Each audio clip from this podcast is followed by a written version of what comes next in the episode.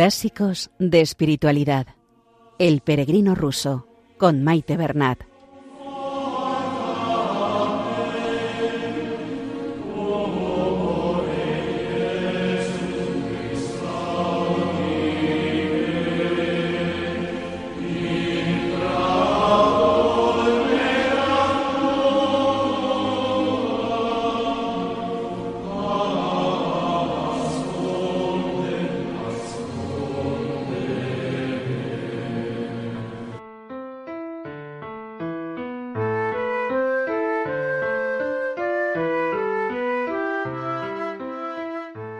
Un saludo a todos los oyentes de Radio María y bienvenidos al programa Clásicos de Espiritualidad con el peregrino ruso. Un saludo a María nuestra Madre, que interceda por nosotros y por el mundo entero ante el Padre.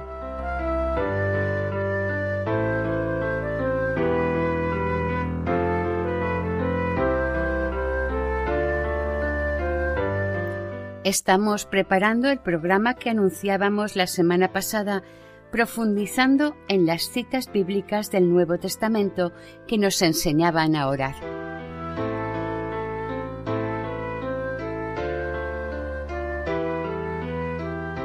Comenzamos hoy el sexto capítulo del libro y se encuentran reunidos, además de nuestro peregrino y su nuevo compañero, que es profesor, un starech un skibnik o monje y un sacerdote.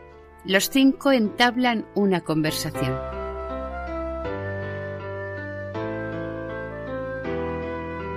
Escucharemos la historia de este profesor que no cesa de leer el Nuevo Testamento. Nos hace ver por medio de esta historia el respeto que hay que tener al mismo libro material que contiene la palabra de Dios, es decir, la Biblia, tanto el Antiguo Testamento como en el Nuevo. Se hablará también de la debilidad del ser humano para salvarse por sí mismo y cómo la oración viene en nuestra ayuda.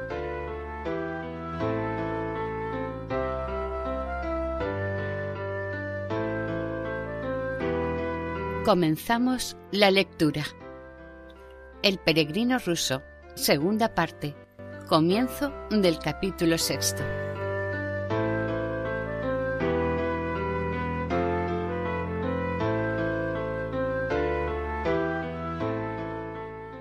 Habla el peregrino. Tal como os prometí ayer, he pedido a mi respetable compañero de peregrinación, quien dio solaz a mi camino con su plática espiritual y a quien deseabais ver, que me acompañase aquí habla el Starets. Será muy agradable para mí y espero que también para mis respetables visitantes el veros a ambos y tener ocasión de oír vuestras experiencias. Tengo aquí conmigo a un venerable skigmik, monje, y a un piadoso sacerdote. Allí donde dos o tres están reunidos en el nombre de Jesucristo, Él prometió estar presente. Y ahora estamos aquí cinco reunidos en su nombre, por lo que sin duda Él se dignará derramar sus bendiciones aún con mayor generosidad. Lo que vuestro compañero me contó ayer, querido hermano, acerca de vuestro ardiente apego al Santo Evangelio es muy notable e instructivo y sería muy interesante conocer de qué modo este grande y bendito secreto os fue revelado. Habla el profesor. El Dios amantísimo, que desea que todos los hombres se salven y lleguen al conocimiento de la verdad, me lo reveló por su gran misericordia de un modo maravilloso y sin intervención humana alguna. Fui profesor durante cinco años y llevé un tipo de vida de triste disipación, cautivado por la vana filosofía del mundo y no de acuerdo con Cristo. Quizá habría perecido del todo si no me hubiese sostenido hasta cierto punto el hecho de vivir con mi muy piadosa madre y con mi hermana, una joven muy seria. Un día, mientras iba dando un paseo, me encontré y trabé relación con un joven excelente que dijo ser francés y estudiante, que no hacía mucho que había llegado de París y que estaba buscando un puesto como preceptor. Me encantó en gran manera su elevado grado de cultura, y como él era extranjero en este país, le invité a mi casa y nos hicimos amigos. En el curso de dos meses vino a verme con frecuencia. Algunas veces nos íbamos juntos a pasear y a divertirnos, y nos juntábamos con compañías que ya pueden suponer eran muy inmorales.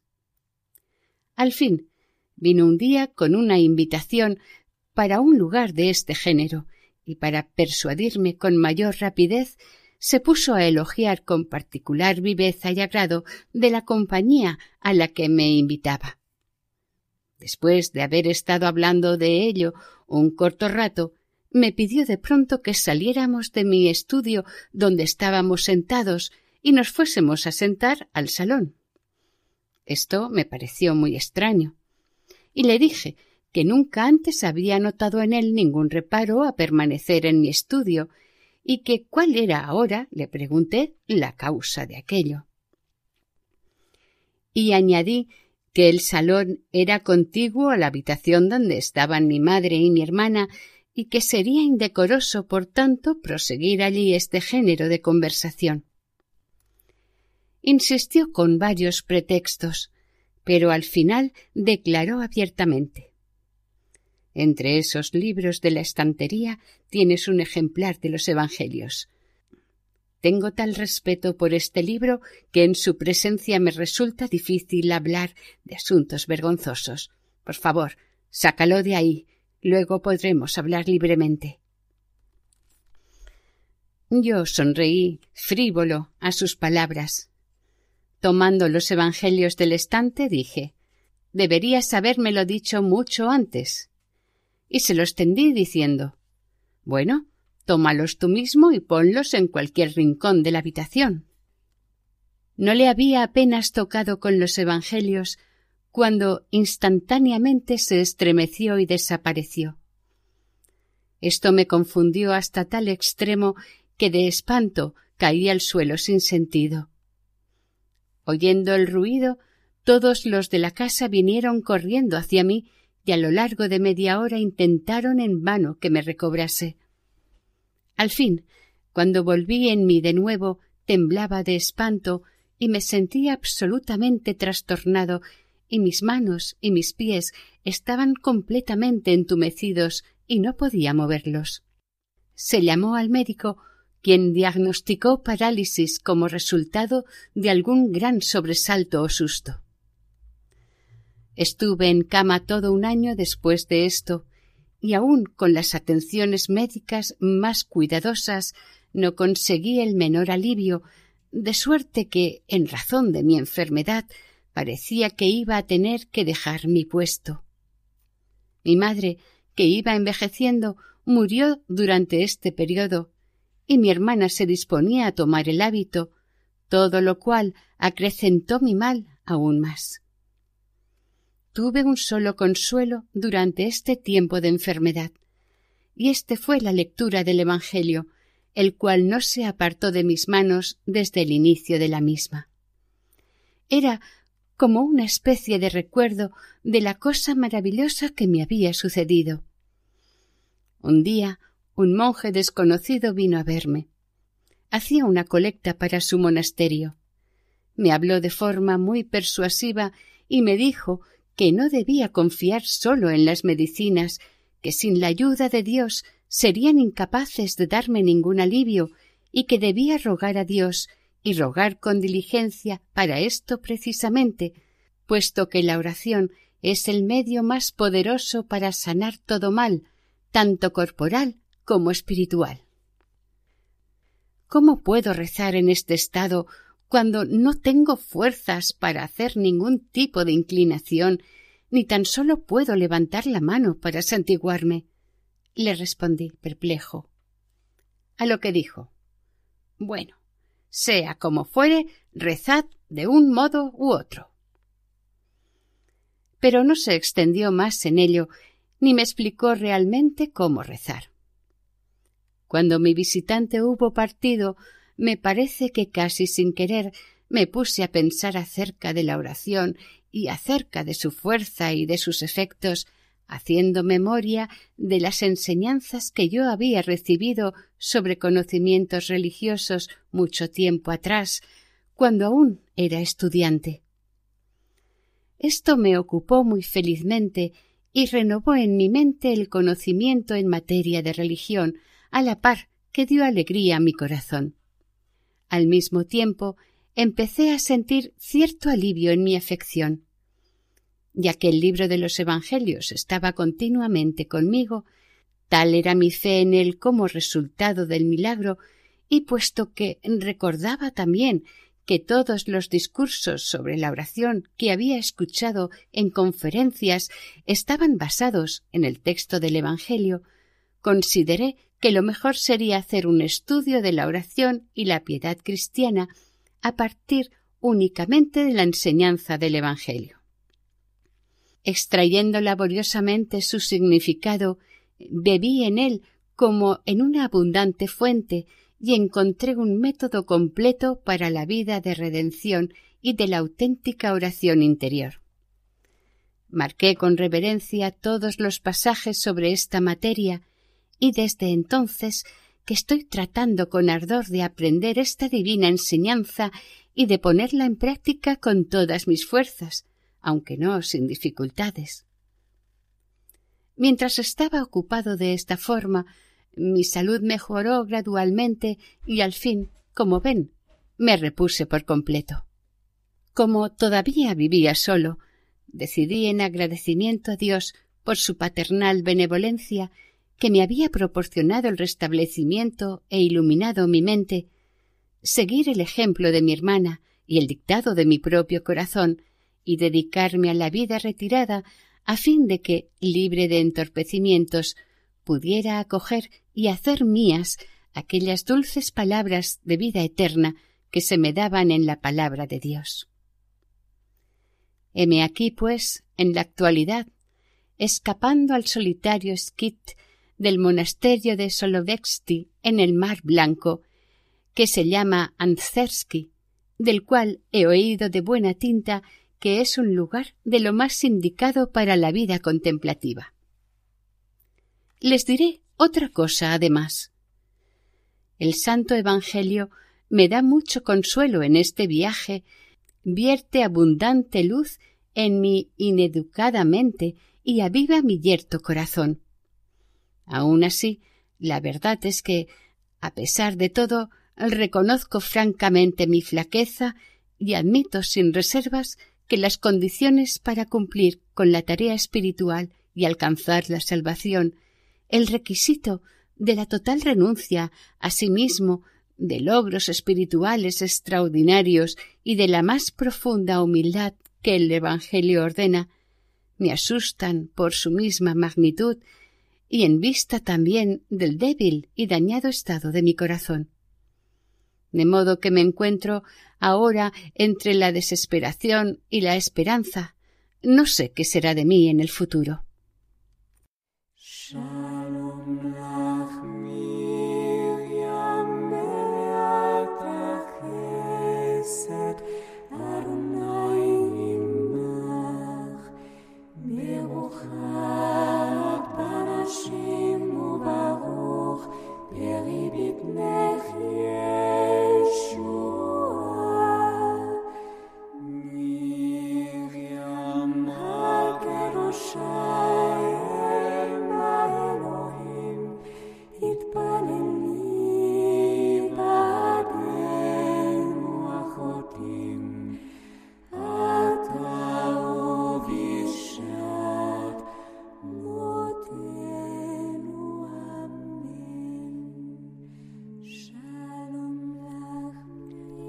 Habla el monje.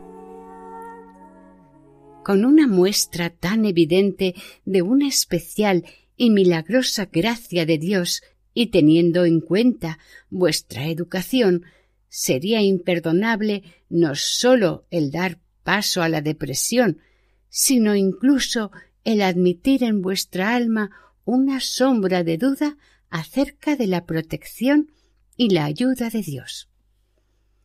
¿Sabéis lo que Crisóstomo, el iluminado de Dios, dice acerca de esto? Ninguno debería estar abatido, enseña, y dar la falsa impresión de que los preceptos del Evangelio son imposibles o impracticables. Dios, que ha predestinado la salvación del hombre, no ha impuesto a éste, por descontado, mandamientos con la intención de hacer de él un transgresor a causa de su impracticabilidad. No, sino a fin de que por su santidad y su necesidad para una vida virtuosa ellos puedan ser una bendición para nosotros, así en esta vida como en la eterna.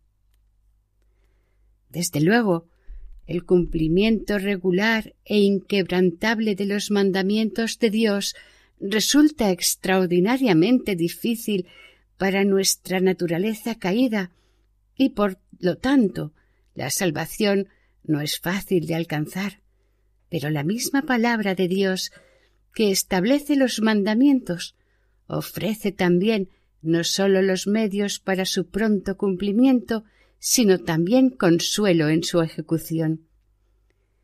Si esto queda oculto a primera vista tras un velo de misterio, es pues sin duda para hacer que nos apliquemos tanto más a la humildad y para conducirnos más fácilmente a la unión con Dios al indicar que se recurra directamente a Él en ruego y súplica de su paternal auxilio. Es ahí donde reside el secreto de la salvación y no en la confianza de nuestros propios esfuerzos. Habla el peregrino. Cómo me gustaría, débil como soy, llegar a conocer ese secreto de modo que pudiese corregir hasta cierto punto al menos mi indolente vida para gloria de Dios y mi propia salvación. Habla el monje. El secreto lo conocéis, querido hermano, por vuestro libro, La Filocalia. Reside en esa oración continua de la que habéis hecho un estudio tan decidido y en la que os habéis tan ardientemente ocupado y encontrado consuelo. El peregrino. Me arrojo a vuestros pies, reverendo Padre, por el amor de Dios, permitid que oiga de vuestros labios para mi bien acerca de este misterio salvador y acerca de la santa oración, sobre la cual anhelo escuchar más que ninguna otra cosa y sobre la cual me gusta leer para obtener fuerza y consuelo para mi alma pecadora. Habla el monje. No puedo satisfacer vuestro deseo con mis propias opiniones sobre esta elevada materia porque no poseo sino muy poca experiencia de la misma. Pero tengo unas notas escritas muy claramente por un autor espiritual precisamente sobre esta cuestión, si el resto de los presentes quiere, las traigo enseguida y con vuestro permiso puedo leerlas para todos. Hablan todos los presentes. Tenga la bondad, reverendo Padre, no nos oculte un conocimiento salvador así. Comienzo del texto 1. El secreto de la salvación revelado por la oración continua. ¿Cómo salvarse? Esta piadosa cuestión se suscita de forma natural en el espíritu de todo cristiano que se hace cargo de la naturaleza dañada y debilitada del hombre y de lo que queda de su impulso original hacia la verdad y la virtud. Todo aquel que posee siquiera un mínimo grado de fe en la inmortalidad y en la recompensa en la otra vida se enfrenta sin querer al volver sus ojos al cielo con el pensamiento ¿Cómo he de salvarme? Cuando trata de hallar una solución a este problema, inquiere de los sabios e instruidos. Luego, siguiendo su dirección, lee obras edificantes escritas sobre esta cuestión por autores espirituales y se pone a seguir sin vacilar las verdades y reglas que ha leído y escuchado. Encuentra en todas estas instrucciones que constantemente se le presentan como condiciones necesarias para la salvación una vida piadosa y luchas heroicas contra sí mismo que han de resultar en una decidida negación de sí. Esto debe llevarle a la ejecución de buenas obras y al constante cumplimiento de las leyes de Dios, dando testimonio así de una fe firme e inquebrantable. Además, se le predica que todas estas condiciones deben necesariamente ser satisfechas con la mayor humildad y en combinación unas con otras. Puesto que como todas las buenas acciones dependen unas de otras, también deberían apoyarse mutuamente, completarse y fortalecerse entre sí, del mismo modo que los rayos del sol, que sólo revelan su fuerza y encienden la llama cuando son proyectados sobre un solo punto a través de una lente. De otro modo, el que en lo poco es infiel, también es infiel en lo mucho. Además de esto, para inculcar en él la más profunda convicción de la necesidad de esta compleja y unificada virtud, escucha las más encendidas alabanzas a la belleza de la virtud y oye censurar la vileza y miseria del vicio. Todo esto se le graba en la memoria por las promesas veraces, bien de recompensas sublimes y gozo, bien de castigos atroces y desdicha en la vida futura. Este es el particular carácter de la predicación en los tiempos modernos.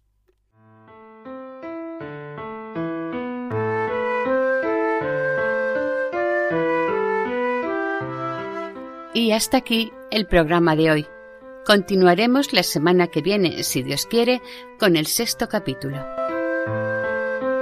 Si desean ponerse en contacto con el programa, esta es nuestra dirección de correo electrónico clásicos de espiritualidad arroba radiomaria.es. En la sección de podcast de la página web de Radio María pueden volver a escuchar el programa de hoy y todos los emitidos anteriormente. También hay posibilidad de descargarlos. Si prefieren adquirir el DVD, pueden llamar al 91 8 22 80 10. Que el Señor y la Virgen les bendigan.